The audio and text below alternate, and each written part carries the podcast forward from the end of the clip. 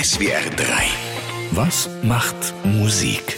Plattenspieler? Seit wann sind Plattenspieler Musikinstrumente? Das? Ach komm, das spielen diese namenlosen Typen in der Bühnenecke. Das hört man eh nicht richtig, oder? Moment, was würde Adolf Sachs dazu sagen?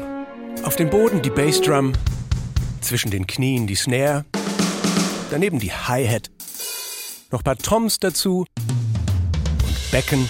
Fertig ist die Grundausstattung für alles, vom rockigen Backbeat bis zum Reggae